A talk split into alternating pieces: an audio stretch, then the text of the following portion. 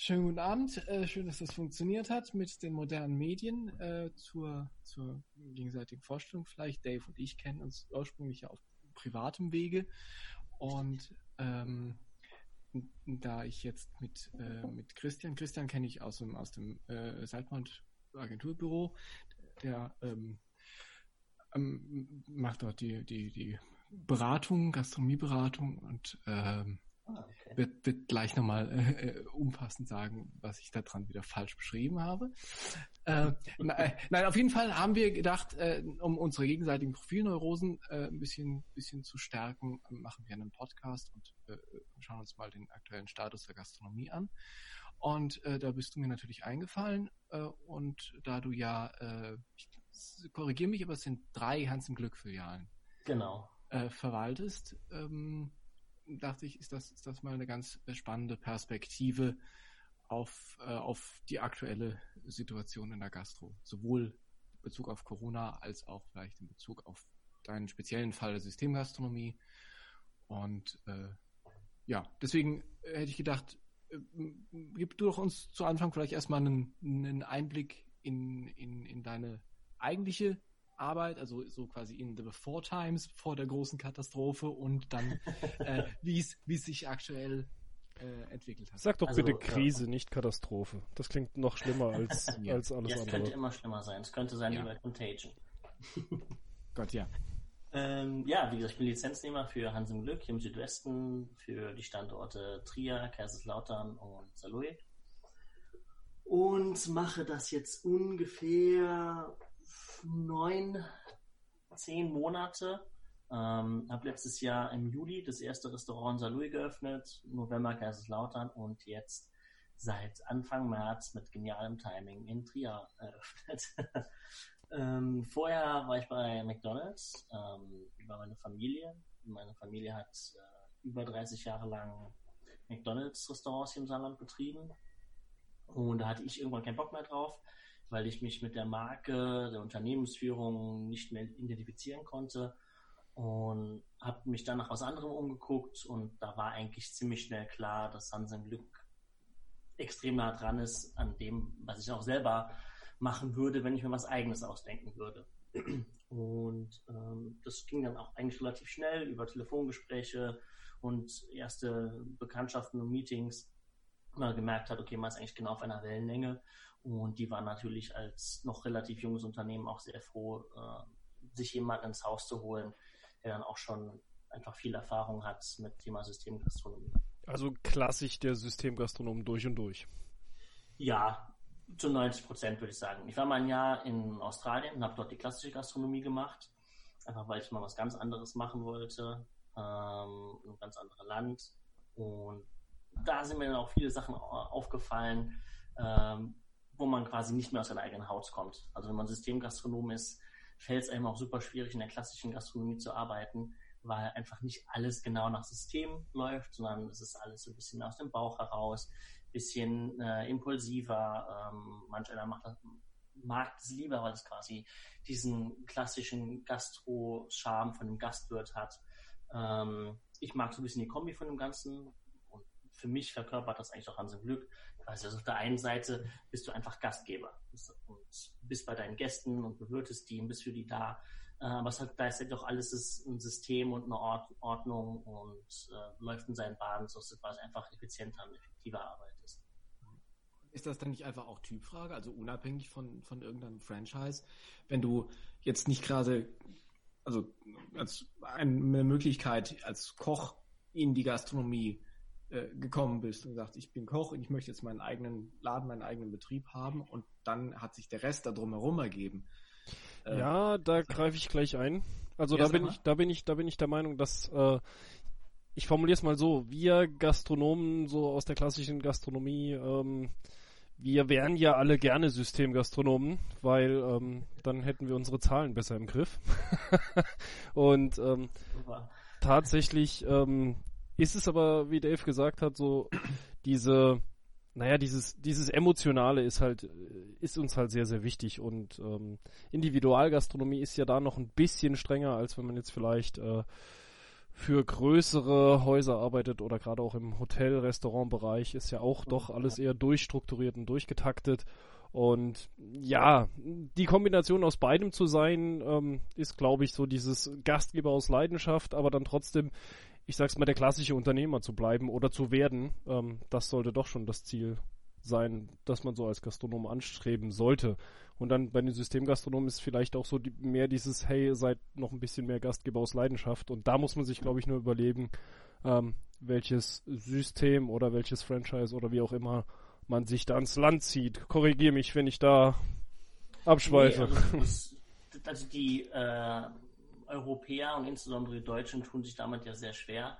Die Amerikaner haben das ja perfekt umgesetzt dieses äh, System Gastronomie gleichzeitig Gastgeber, es ist fast schon eine Perversion davon, weil ich meine, die haben ja dann ähm, Angestellte, die wirklich nur Empfang machen. Das heißt, sie machen nichts anderes, außer dass du reinkommst, begrüßen die Leute wirklich übertrieben freundlich und äh, bringen Leute an den Platz und machen Reservierungen, alles drumherum und äh, sie stellen dann sicher, dass innerhalb von den 60, 90 Minuten dann natürlich auch wieder leer ist. Ähm, das heißt, bei denen ist es noch extremer, aber die Amerikaner finden es auch geil. Also ja, ich glaube, das würde bei uns auch ziehen. Ähm, also ich selbst habe in Luxemburg in einem größeren Laden äh, mir auch äh, Hostess-Service äh, gegönnt, nenne ich es darf mal ich tatsächlich fragen, so. Darf ich fragen, was das war?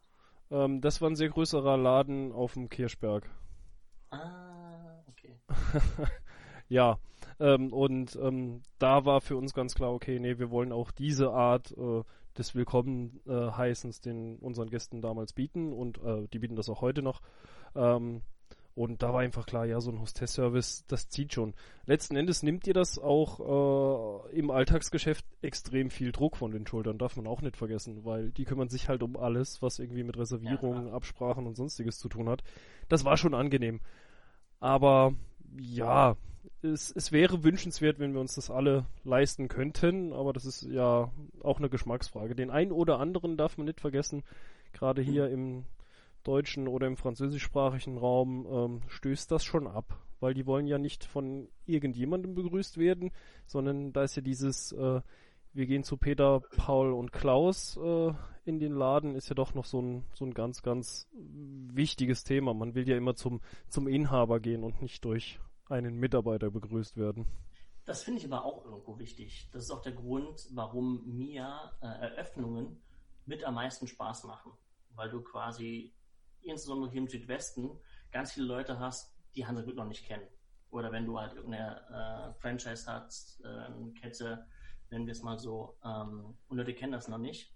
Und dann ist es super wichtig, dass du natürlich auch als Inhaber vorne stehst und dich auch irgendwo als Leute zu erkennen gibst und mit den Leuten so ein bisschen sprichst und dann einfach die Leute fragst, ja, ähm, das kennt auch nicht jeder Hansenglück, äh, wie findet ihr es denn, wie hat es euch heute gefallen und was haltet ihr davon, warte ich schon mal bei Hansenglück, einfach so ein bisschen in Kontakt mit den Leuten zu treten auf einer ähm, nachbarschaftlichen Ebene. So nicht, hallo, ich bin hier der Unternehmer und ich gucke jetzt meinen Mitarbeitern über die Schulter, wie das hier läuft, sondern quasi so ein bisschen, wie du es auch beschrieben hast und was eigentlich auch die klassische Rolle des Gastwirtes ist, einfach Gastgeber zu sein, für die Leute erkenntlich zu sein, das ist mega wichtig und ich glaube, das ist auch äh, Teil davon, warum Hans im Glück so erfolgreich ist, weil wir ganz viele Lizenznehmer haben, die aus Herzblut Gastronomen sind. Und obwohl die im System arbeiten, aber trotzdem sagen, ja, ich will vorne stehen, ich will mit den Leuten zu tun haben, ich will denen Schnaps ausgeben, äh, ich will mit denen lachen, ich will den Michael um die Ecke, den will ich auch irgendwie begrüßen, sehen, ah, wie geht's denn so, wie geht's der Familie und das gehört auch einfach dazu, dazu auch wenn es Systemgastronomie ist. Ja, auf jeden Fall, ja. Das klingt für mich jetzt danach, ähm, oder das liegt, liegt irgendwie die Idee da, warum lässt sich nicht beides kombinieren? Also warum lässt sich nicht für auch nicht Systemgastronomen sich davon eine Scheibe abschneiden, so wie du, Dave, ja gerade beschrieben hast, dass das umgekehrt auch äh, sich, sich befruchten sollte oder dass der Systemgastronom auch von dem Klassischen was, was mitnehmen sollte. Ne? Das heißt, äh, wenn, wenn, wenn, wenn man in den klassischen Betrieb ein bisschen mehr Struktur reinbringt, also um, wie Christian du vorhin gesagt hast, um die Zahlen besser im Griff zu haben, äh, dann hat man vielleicht auch mehr Zeit, um sich um die Leute noch ein bisschen mehr zu kümmern. Ähm, ja, das, das, das lässt sich das hier kombinieren, oder nicht? Ich finde halt auch oft, also das, was ich in der klassischen Gastronomie gesehen habe, bei Kollegen, bei Freunden im Ausland, ähm, Systemgastronomie muss ja nicht zwingend bedeuten, dass man funktionierendes Warenwirtschaftssystem hat, sondern es bedeutet manchmal auch einfach strukturiert zu sein. Das versuche ich meinen Mitarbeitern auch mal beizubringen. Das Wichtigste ist, vorbereitet zu sein. Also es ist, ich mache das jetzt ja auch schon über äh, zehn Jahre und viele Gastronomen, die ja schon 30, 40 Jahre machen. Ähm, aber was ich halt gelernt habe, du musst dich vorbereiten auf deine Schicht, auf deinen Tag, auf deine Woche.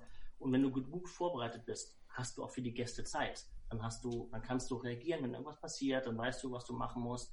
Aber ich habe oft den Eindruck, dass in der klassischen Gastronomie einfach die Struktur fällt, das fehlt, dass du quasi dann für alles irgendwie eine Liste hast, okay, wir müssen das vorbereiten, das machen und bis um die Uhrzeit muss der Einschaltplan fertig sein und ähm, so und so viel Gramm, weil wenn du dir um all diese Sachen keine Gedanken machen musst, das quasi ja. automatisch abläuft, du deine Listen hast, dann hast du auch viel mehr Zeit, Gastgeber zu sein. Nur so funktioniert's. Genau, aber das beschreibt quasi auch das, was ich im, im Alltag ja auch bei, bei meinen Kunden letzten Endes mache. Ähm, ja. Es geht ja in dem Zusammenhang, wie du gesagt hast, gar nicht darum, sich selber neu zu erfinden, sondern einfach der ganzen Geschichte ein neues Gesicht zu geben und sich einfach nicht neu zu erfinden, sondern sich nur Struktur zu erfinden. Ähm, das hängt so ein bisschen an der alten Tradition ähm, der Gastronomie und wie auch in der klassischen Gastronomie ausgebildet wurde. Das darf man nicht ganz unterschätzen. Da gab es immer einen, der führt, der hat alles richtig gemacht und der hat gewusst, wenn ich das jetzt so sage, dann ist das so und dann machen das alle anderen auch so. Und nach mir die Sinnflut und ja, und viele hatten ja auch über Jahre ähm, dahingegen einen super großen Erfolg. Also ich will diesem System nichts absprechen. Die klassische Gastronomieausbildung hat auch seine echte Daseinsberechtigung. Ähm, und ja, aber um es mal ganz, ganz rund zu machen, ja, ähm, oftmals fehlt so ein bisschen der unternehmerische Skill im Sinne von, ich schaffe mir eine operative Struktur. Letzten Endes geht es ja im Alltag nur darum, ihnen manchmal auch nur ein Tool an die Hand zu geben und zu sagen, hey, nimm dir mit diesem Tool fünf Minuten Zeit und schau dir ganz genau an, wie du deine Abläufe definieren kannst und dann auch sagen kannst, okay, pass auf, hier, lass es uns doch in Zukunft so machen. Ähm, und da geht es ja auch nicht darum, das Rad neu in der Gastronomie zu erfinden, sondern einfach nur zu sagen, lasst uns das einfach mal von einem anderen Blickwinkel beleuchten. Und das hilft den meisten Gastronomen relativ schnell. Ähm, okay. Hast du den Eindruck, dass äh, sich auch viele dagegen bewusst oder auch unbewusst wehren, dann so viel Struktur reinzubringen, weil die Leute vielleicht den Eindruck haben, dass sie ein Stück von sich verlieren? Ja und nein. Also zum einen ist es so dieses, das haben wir schon immer so gemacht. Ähm, ja. Das ist halt der Klassiker, sage ich jetzt mal. Da geht es aber auch mehr darum, dass man ähm, so ein bisschen den Führungskräften gerade in diesen klassischen Betrieben ähm, auch zeigen muss, okay, pass mal auf, ähm, das tut nicht dem Betrieb gut, sondern das tut eigentlich dir gut. Ähm, dann bleibt die ein oder andere positive Zeit für dich frei, wo du selbst vielleicht mal auch als Führungskraft mal noch fünf Minuten Pause machen kannst oder sowas. Wir machen uns einfach allgemein zusammen das Leben leichter. Und wenn man diese Hürde mal, mal gebrochen hat, dann ziehen eigentlich auch in der Regel alle mit. Ähm, der andere Aspekt zu sagen, ja, ich will nicht überorganisiert sein, ähm, das äh, sehen viele. Das ist tatsächlich so, dass, dass viele den Eindruck haben, man, man schafft jetzt eine Struktur, die sie nur bindet und die, ach, keiner weiß, warum man das genauso macht. Und wenn es dann zwei, drei Monate drin ist und im Alltag etabliert ist, ähm, dann, ich sag mal, wenn die Leute es geschluckt haben, dass das das neue System ist, in Anführungsstrichen, ähm, dann ist es gut. Und da ist jetzt wieder, um auf dem Wort rumzureiten, daher kommt ja auch Systemgastronomie, dass man halt einfach sagt, wir definieren einen Handgriff oder mehrere Handgriffe nacheinander. Und, und gut, System, je, nach, je nach System ist natürlich alles definiert. Genau. Extrembeispiel sind natürlich solche Konzepte wie McDonald's und Burger King, wo äh, wirklich alles auf die Grammzahl genau äh, definiert ist, wie viel Zwiebeln draufkommen, ähm, wie viel, wie das, wie das Gerät kalibriert werden muss, damit immer die gleiche Zahl äh, rauskommt wie oft du die Hände waschen sollst, wo du die Hände waschen sollst, wo kommt der dreckige Lappen danach hin, wo sind die sauberen Lappen. Also das ist ähm, ja, das ist halt das Ding, wenn du einmal bei McDonalds gearbeitet hast, fällt es dir auch schwer, von diesem System wieder wegzukommen, weil es dir einfach so viel erleichtert und du auch natürlich einfach viel einfacher kontrollieren kannst. Wenn du halt mal eine Woche nicht da bist, kommst du rein und kannst halt, siehst halt direkt auf den ersten Blick, okay, das ist nicht da, wo es hin soll, das ist da nicht hin. Und das kann auch jemand, der außenstehend ist. Das heißt, du musst eigentlich jemandem sagen, äh, das und das soll da hin und dann kann das jeder kontrollieren. Das, wie du auch schon sagtest, machen. Dazu, dazu hätte ich, hätte ich eine Frage. Ähm, zu, zum einen, äh, der Außenstehende kann das dann gut verstehen, weil, weil die, diese Systematik transparent ist.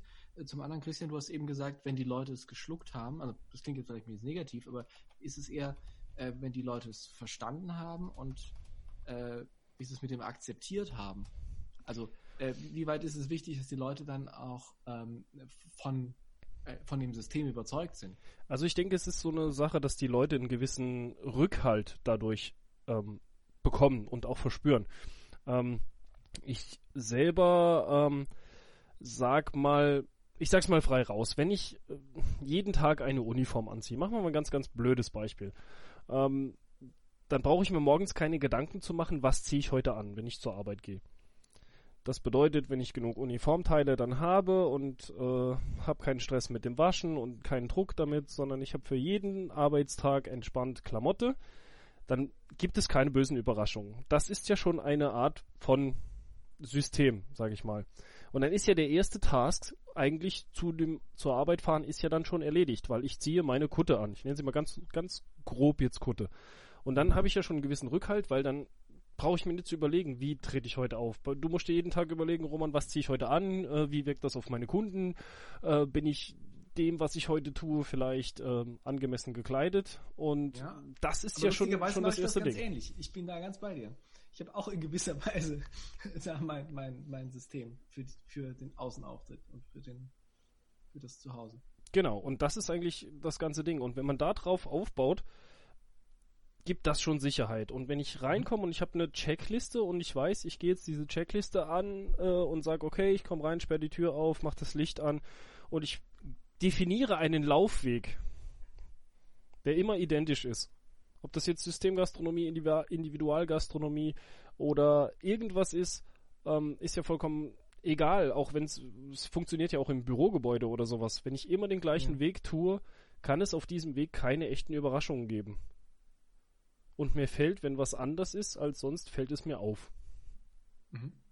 Zu einem gewissen Grad schon. Man wird natürlich schon irgendwo betriebsblind. Deswegen äh, ist es natürlich auch auf der anderen Seite wichtig, dass es dann immer jemanden gibt, der nochmal drüber steht und nicht so häufig rein, äh, nicht jeden Tag da ist, äh, damit er halt dann andere Sachen auffällen, aber. Na klar, das ist ganz menschlich, das ist ganz klar. Genauso sagt auch nur die Oma, du bist aber groß geworden.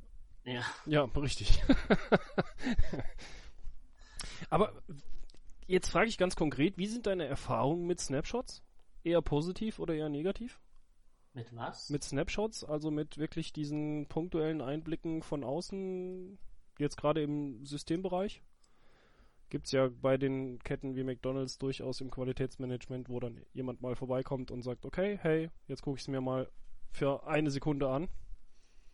Ach so, du meinst quasi Qualitätsmanagement. Genau, genau. Ah, okay. Äh, sehr unterschiedlich. Weil mh, hm, bei McDonalds war es leider am Ende so, und es hat sich auch über die Jahre immer stärker verändert, dass das Ganze eher als politisches Instrument oder als firmenpolitisches Instrument genutzt wurde, als für tatsächliches Qualitätsmanagement. Ähm,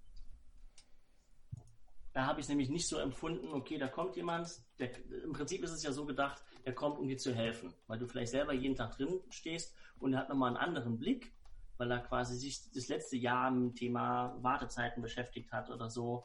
Und äh, dann kann man zusammen vielleicht ein Problem, das man selber noch nicht erkannt hat, aus der Welt schaffen. Ja. Bei McDonalds war es aber so, äh, erstmal, dass sie ein System geschafft haben, das in der Realität gar nicht umsetzbar war. Ähm, ja, McDonalds hat ja dann umgestellt auf diese ganzen digitalen Kiosk-Ständer, äh, wo du quasi mit Touch-Display bestellen kannst. Ja. Im Zuge dessen hat sich einfach die insgesamte oder die gesamte Wartezeit verlängert. Jeder, der, glaube ich, in den letzten zwei, drei Jahren bei meinem McDonalds war, dieses neue System hat, ich bestelle hier, ich bezahle da und abhole dort.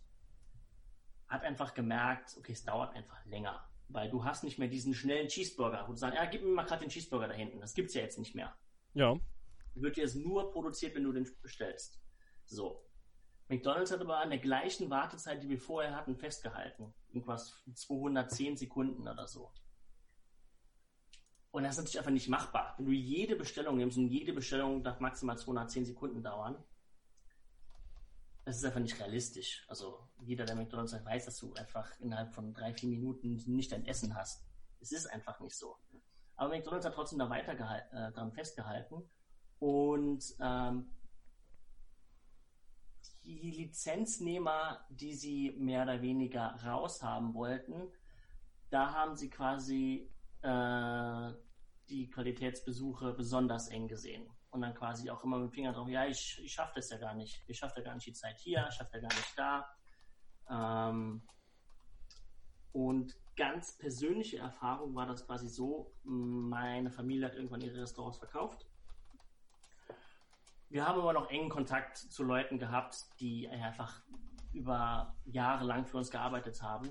Und die haben uns dann erzählt, wie das war, als der neue Lizenznehmer reinkam. Und da sahen die Besuche ganz anders aus. Da war es total egal, welche Zeiten man aufgenommen hat, wie lange das gedauert hat oder wenn irgendwas schief geht, ja, ja, passt ja schon alles. Und daran habe ich halt gesehen, okay, es geht gar nicht ums Qualitätsmanagement, sondern es geht wirklich nur darum, die Leute ähm, zu mobben und unter Druck zu setzen, damit sie doch am Ende des Tages verkaufen, damit nur die Lizenznehmer die Restaurants betreiben, von denen sie es auch wollen. Ja, okay. ähm, da, da ist aber die Frage, ähm, hat sich vielleicht auch nicht so ein bisschen auch einfach das, das Verhalten des Gastes geändert? Weil das merkt man ja in der Individualgastronomie auch sehr, sehr stark, dass halt der Gast A, andere Ansprüche hat. Er ist durchaus bereit, vielleicht ähm, da die eine oder andere Sekunde länger zu warten. Ähm, ich, ist das denn bei euch, ist das jetzt anders? Merkst du, dass das im neuen System äh, anders ist, dass da, äh, also, dass da nicht so, ja, nicht so viel Druck Fall. drauf ist und also, dass, das, dass das mehr menschelt? Äh, bei Hans im Glück habe ich auf jeden Fall das Gefühl, dass dann quasi jemand reinkommt, der dann mit uns zusammen sich anguckt, okay, was läuft gut, was läuft, äh, was könnte besser laufen und es ist quasi auch ein Miteinander. In, insofern dass die sich auch Sachen bei uns abgucken. Das heißt, die gehen auch zu den Lizenznehmern, gucken sich an und selbst wenn ein Lizenznehmer was macht, was vom System, sage ich mal, abweicht, aber wenn es besser funktioniert, dann überlegt man sich ja auch, okay, vielleicht macht es Sinn, das in allen Restaurants zu implementieren, mhm. so wie es eigentlich sein sollte. Okay, das heißt, ähm, oder ich, ich verstehe das jetzt so, dass man auch zu viel System haben kann oder zu viel zu stringentes System haben kann und das quasi nur blind ja, ausführt mal falsch liegen. Also ja. zum Beispiel, ähm, bei uns gibt es karamellisierte Zwiebeln, die kommen bei uns fertig an und werden dann, äh, wie es oft ist, das Ding ist einfach warm gemacht und warm gehalten. Und es gab äh, jetzt in den letzten Wochen ein, zwei Wochenenden, wo einfach karamellisierte Zwiebeln äh, deutschlandweit aus waren. Mhm. Und dann haben wir die selbst gemacht, einfach am Grill.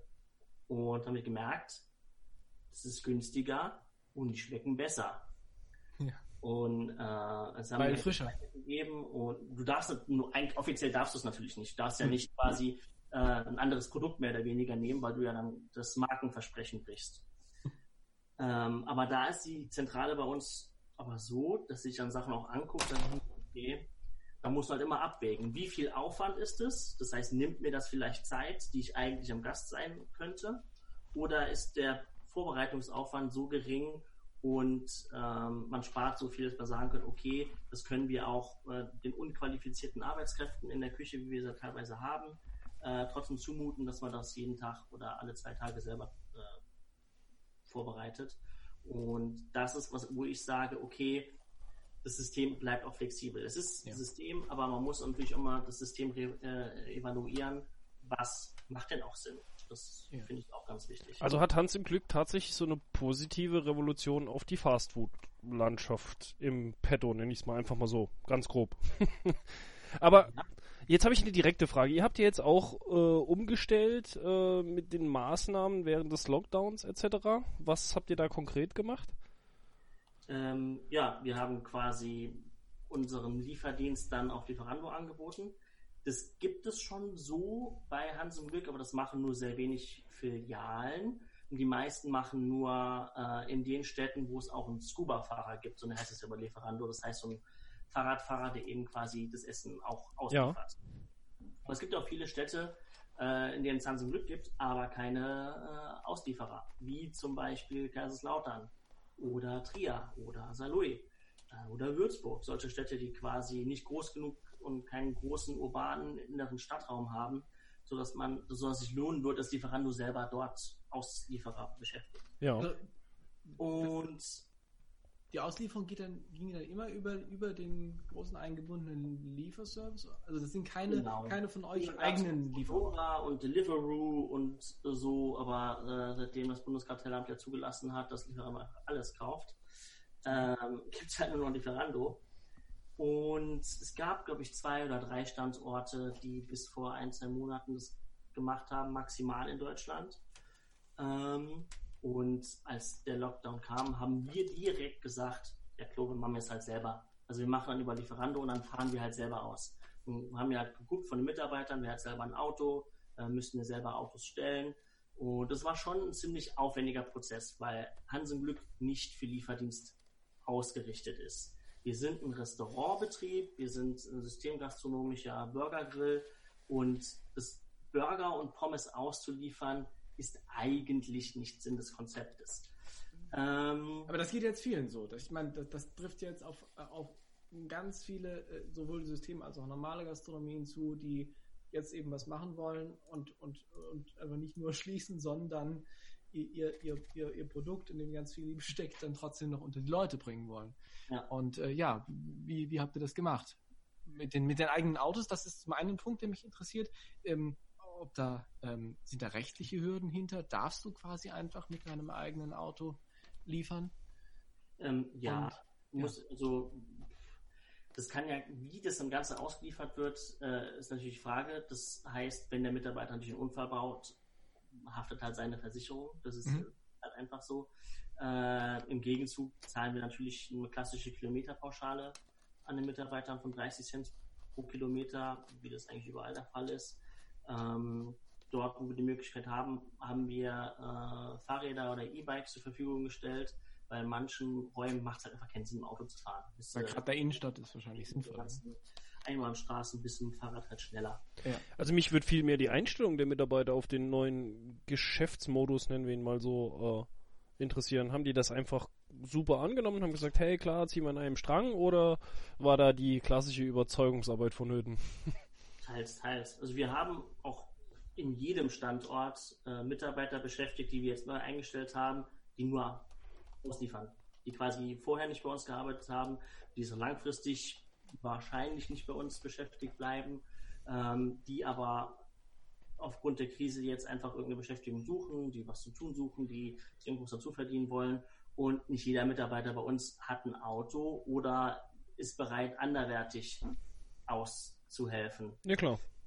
Ähm, ja, und wenn ein Mitarbeiter halt ein Auto hat oder nicht, was gibt ja uns, wir haben auch in jedem Standort Mitarbeiter, die einfach nur dafür da sind, das Telefon äh, zu beantworten, Bestellungen aufzunehmen, weil es kommen auch ganz viele Leute, die das Essen bei uns abholen, denn bei uns gibt es bei Abholung 10% und das ist natürlich auch nochmal, wenn du eh nur 5 oder 10 Minuten weg wohnst, denkst du, ja, fahre ich halt vorbei, ja, spare ich nochmal äh, 3, 4 Euro, äh, geht für mich auch klar. Äh, und du weißt halt, dann geht es halt auch schneller. Wenn du dein Essen abholst, geht es immer schneller durch. Äh, Oder wenn du schon auf dem Heimweg bist, ne, dann. Wie bitte? Wenn du schon auf dem Heimweg bist, äh, ich meine, ja, das hat, genau. hat mir beim Pizzabestellen schon genauso gemacht. Nicht? Ich weiß, ich gehe jetzt nach Hause, habe aber noch ganz argen Hunger, dann bestelle ich mir schon mal und nehme das mit. Ja. Also von daher hat bei uns eigentlich jeder Mitarbeiter die Chance, Stunden zu machen, mhm. ähm, weil der Andrang ziemlich groß ist. Und in der Küche haben wir fast Normalbetrieb. Also äh, in Trier haben die Küchenmitarbeiter eigentlich fast normale Arbeitsstunden wieder, weil äh, die Nachfrage so groß ist. Ähm, aber es gibt natürlich auch Mitarbeiter, die irgendwie nichts davon wissen wollen. Habe auch Mitarbeiter, äh, für die habe ich die Möglichkeit gesucht, in Supermärkten äh, als Lageristen oder so auszuhelfen das hat aber nicht so funktioniert, weil auch viele Supermärkte gesagt haben, nee, haben wir kein Interesse dran, wir suchen langfristig Mitarbeiter. Das, das heißt, du hast schon äh, nicht volle Auslastung bieten können und hast dann aber versucht, äh, äh, die Leute quasi noch unterzubringen. Das ist ja. Das ist ja, ja, also teils, teils, weil ja. eine 100% Auslastung natürlich nicht, auch, auch wohl die gute Umsätze machen. Ähm, aber es ist natürlich kein Betrieb im Lokal, das heißt, es ist nicht ganz, nicht ganz dasselbe. Ne? Nee, natürlich ja. nicht. Ähm, es gab auch Mitarbeiter, denen war das zu wenig. Dann habe ich denen auch angeboten, äh, zu kündigen und dass sie dann woanders eine Möglichkeit suchen. Ähm, mhm. Die Möglichkeit gibt es bei uns auch. Ich, ich lege da niemandem Stein in den Weg. Jeder äh, muss für sich selber wissen, was der beste Weg ist, jetzt momentan ähm, über die Runden zu kommen. Und da versuche ich, jeden unter die Arme zu, zu greifen, wie es geht. Äh, bin auch niemandem böse, ähm, wenn er sagt, ja, das passt alles für mich jetzt nicht so und ich habe kein Auto und äh, ja. Ja, das ist sowieso immer schwierig. Aber habt ihr denn äh, irgendwie auch ein Homeoffice-Konzept oder so? Greift ihr auf Videoconferencing zurück oder sowas? Weil ich meine, die Standorte sind jetzt nicht gerade sehr nah beieinander. Das ist ja durchaus schon, schon ein Stück auseinander. So, nee, sowas wie Homeoffice gibt es bei uns eigentlich null. Ja, schwierig auch, ja. Ja, klar. Also die Betriebsleiter sind ja auch dann immer die Gastgeber und äh, müssen einfach vor Ort sein, alles organisieren mit den Mitarbeitern, äh, sprechen. Das heißt, du bist auch jetzt immer noch äh, äh unterwegs, um, um, um die Standorte, äh, um da persönlich präsent zu sein? Ja, klar. Okay, das heißt, auch du rufst gerade nicht, nicht per Videokonferenz rein oder es trägt da jemand ein iPad in den Laden den du. Nee, also mein Vater und ich, wir äh, machen das ja zusammen mhm. und äh, ja, wir fahren auch immer wieder in die Standorte, fast alle zwei Tage eigentlich mindestens. Ähm, liegt auch daran, dass wir im, äh, in der Schichtführung und Management in allen Standorten nicht so dick besetzt sind und die da immer ein bisschen Hilfe brauchen. In manchen Standorten ist einfach Betriebsleiter und Schichtführung noch sehr, sehr jung und man braucht natürlich noch äh, Coaching und so ein bisschen Motivation und wenn sie noch Probleme haben, Hilfe. Und ähm, ja, was machbar ist über Telefon, versucht man über Telefon zu machen. Da braucht man jetzt gar kein Zoom oder Skype oder äh, Discord oder was weiß ich, sondern ähm, geht quasi einfach alles äh, übers Telefon, wenn es schnell gehen muss. Aber da ist eigentlich Normalbetrieb. Ja. Ist, was so das tägliche Arbeiten angeht. Jetzt hätte ich so eine, ich bin so ein Freund von so, so, so, so, so bisschen, naja, ich nenne es mal abstrusen Fragen. Wenn ich dir jetzt die Frage stellen würde, ob du so einen Vergleich zwischen dem Lockdown Deutschland, USA, was die Systemgastronomie angeht, zurzeit wagen solltest, müsstest, würd, was, würd, was würdest du da antworten? Oder hast du dann? Oder gibt es da irgendwie einen Einblick oder sowas? Ja, also ist natürlich eine extreme Situation, wie alles in den USA. Äh, es gibt halt einfach keine unextreme in den USA, es ist immer irgendwo pervertiert oder äh, äh, extremisiert. Ähm, deswegen fällt mir das relativ schwierig zu antworten. Also es ist natürlich in Deutschland auch so, dass ich so ein bisschen in Frage stelle, okay, warum äh, kann ich in Nordrhein-Westfalen in Ikea gehen, aber äh, warum kann ich mich nicht ins Café raussetzen?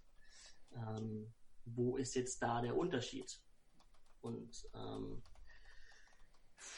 in den USA ist es natürlich jetzt auch so, äh, da passiert es ja ähnlich, aber in den USA gibt es halt noch weniger Hilfe. Das heißt, ich glaube, in den USA ist quasi das Extreme daran, dass einfach viel, viel, viel mehr Leute äh, in die Insolvenz stürzen werden, als es bei uns der, der, Fall ist. Und bei uns ist die Hilfe für den Mittelstand schon wenig, aber in den USA wird es halt nochmal viel, viel schlimmer. Ja. Also vor allem für die, für die Einzelgastronomen natürlich. Ja.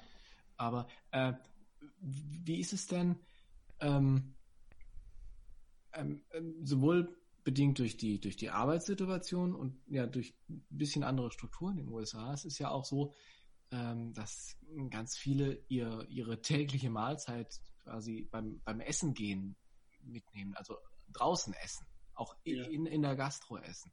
Ja. Äh, würdest du sagen, das ist, das ist da stärker, also im Vergleich ja, zu uns? Also das, der Amerikaner, äh, obwohl der Deutsche in den letzten Jahren angefangen hat, essen zu gehen, ist es in den USA noch viel extremer. Ähm, da gehört es auswärts bei ähm, äh, Denny's oder äh, Bennigans oder so essen zu gehen zum Alltag. Und dementsprechend sind natürlich auch die Verweilzeiten dort viel geringer. Da bist du halt eine Stunde. Und wenn du äh, da sagen würdest nach, dem, nach der Hauptspeise, ich will kein Dessert, ich will noch sitzen bleiben, wirst du halt schief angeguckt. Weil das gibt es bei denen halt nicht. Du kommst rein, du bekommst die Karte, dann wirst du gefragt, ob du essen willst.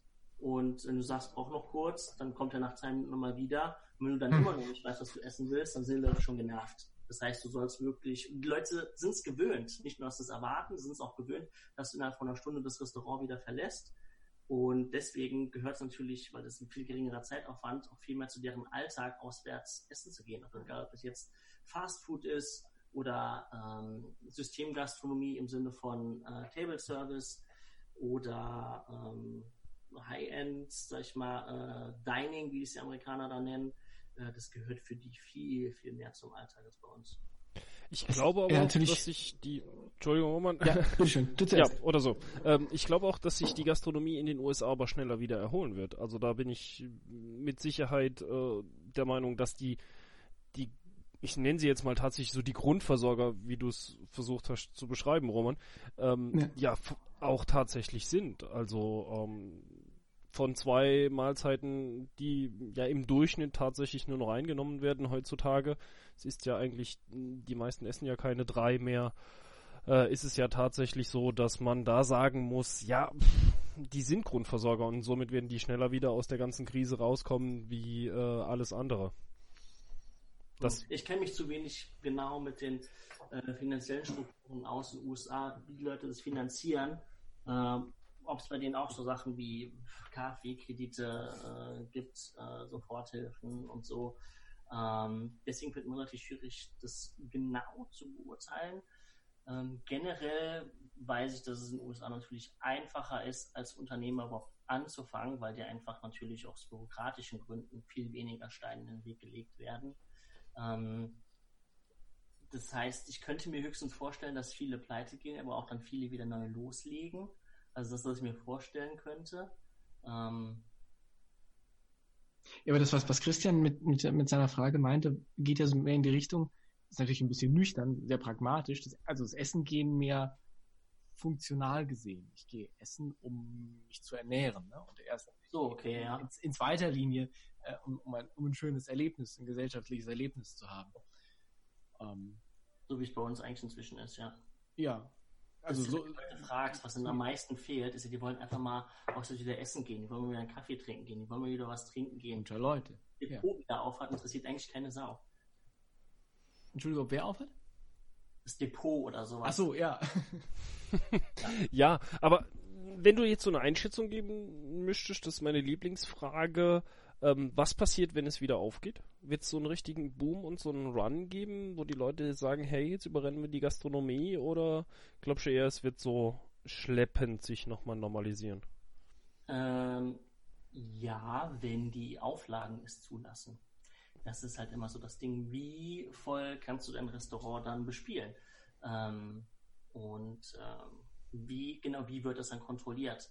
Das immer so das Ding. Wenn natürlich jetzt sagt, okay, ab dem 4. Mai dürft ihr äh, die Gastronomie wieder aufmachen, aber nur von 12 bis 18 Uhr, ähm, dann ist es ein bisschen fraglich, weil die meisten Gastronomen, abgesehen von büronahen äh, Betrieben, haben ihren Hauptumsatz abends zwischen 18 und 21 Uhr.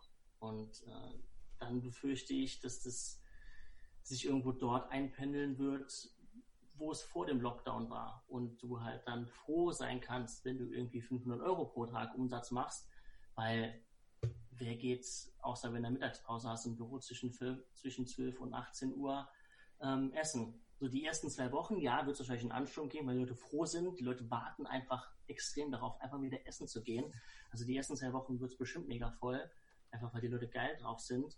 Aber äh, wenn die Bestimmungen dann irgendwie für zwei, zwei, drei Monate so bleiben von 12 bis 18 Uhr, dann ebbt es auch wieder ab nach wenigen Wochen. Ja, also ich, ich bin auch so ein bisschen eher kritisch gegenüber diesen Restriktionen, die dann vielleicht noch kommen, wenn man wieder aufmachen darf. Weil man darf ja auch nicht vergessen, man spricht ja über Gastronomie im Allgemeinen und ähm, da wird ja gar nicht irgendwie groß bewertet, was sind es für Läden, was macht diese Läden aus, etc. Und mhm. wenn man da an die ganzen Häuser denkt, die jetzt wirklich rein vom Bankettgeschäft abhängig sind oder die ganzen Eventhäuser oder sowas, das ist ja dann schon zum eigentlich zum Sterben verurteilt, wenn man sagt, ja, hey, ihr dürft wieder aufmachen, aber ihr dürft mit maximal, spinnen wir mal rum, äh, 30, 40 Personen äh, überhaupt Bankette machen und dann wird es für diese Gastronomiebetriebe schon mit Sicherheit sehr, sehr spannend. Ja, auf jeden Fall. Also wenn ich mir bedenke, in, äh, in Berlin am Mercedesplatz, da war ich auch mal ein paar Wochen. Ähm, ja, dieses Jahr wird im Mercedes-Benz-Platz äh, in, in, der Arena kein Event mehr stattfinden. Und ja. dementsprechend wird natürlich auch die, die, ganzen Restaurants, die da vor, dem, äh, vor der Arena stehen, keinen Umsatz mehr machen. Das ist natürlich klar. Und so solche Betriebe gibt es ja auch ja. Äh, Tausende in Deutschland. Und äh, für die ändert sich nichts, wenn die wieder aufmachen dürfen. Wenig. Oder gerade wurde ja auch das München Oktoberfest komplett dann abgesagt. Da stecken ja auch Existenzen hinter, dran hinter solchen großen Veranstaltungen. Darf man ja auch nicht ja, absolut. unterschätzen. Aber wie immer hilft im Zweifelsfall nur was? Mehr Schnaps. Genau. ja, ähm, vielen Dank für deinen tollen Einblick so ähm, und auch so offen darüber zu sprechen, wie es dir selber in der aktuellen Situation auch mit deinen Läden geht und sehr gerne. Ist ja immer ein bisschen auch so eine emotionale Geschichte, wie, wie inwieweit man sich bereit dazu fühlt, gerade darüber zu sprechen. Und ich glaube, anderen geht es sehr viel schlechter. Also, äh, wenn mich jemand momentan fragt, wie geht's dir, sage ich gut weil äh, es könnte sehr viel äh, schlimmer sein. Wir machen wenigstens 50 Prozent von dem Umsatz, den wir normal machen würden. Ich glaube, davon träumt jeder andere Gastronom. Ja, das mit Sicherheit. ja. So, jetzt darf wie immer Roman noch zum Abschluss was furchtbar Schlaues sagen. das wird der neue Running Gag, Roman, es tut mir leid. Äh, nächstes Mal bereite ich ein Zitat vor, um dich damit zu ärgern. okay, shit. Gut. Ja, ich hoffe, es hat dir sehr viel Spaß gemacht, Dave. Und, ja, sehr gerne. Ähm, War eine coole, coole Angelegenheit. Vielen, vielen Dank für eure Einladung. Hat mich auch sehr gefreut. Gerne. Und dann hoffen wir, dass wir uns sehr, sehr bald mal dann im Hans im Glück mal nochmal vernünftig sehen können. Wir dann Schnaps zusammen. Auf jeden Fall. Oder zwei. Gut, danke. Mach's gut. Macht's gut.